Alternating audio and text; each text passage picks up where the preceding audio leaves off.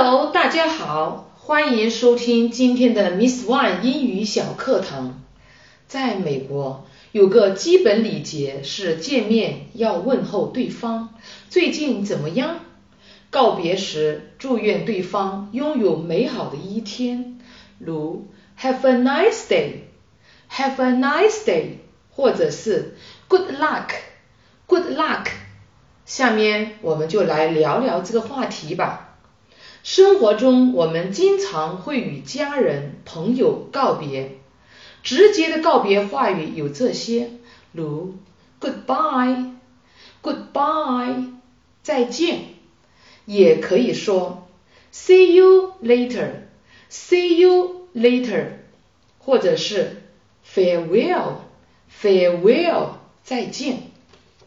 see you tomorrow，see you tomorrow，明天见。接下来我们说说委婉的告别，如 I'm afraid I must be going now. I'm afraid I must be going now. 恐怕我现在一定要走了。I'd like to say goodbye to everyone. I'd like to say goodbye to everyone.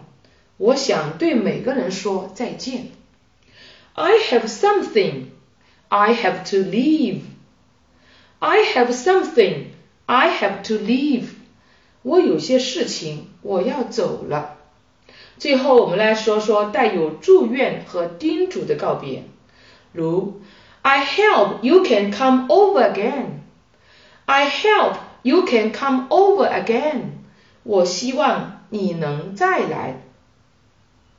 I'll catch you later. I'll catch you later. 我回头再找你。 Let's keep in touch. Let's keep in touch. 咱们保持联系吧。Be sure to make plans to visit. Be sure to make plans to visit. 有空一定再来。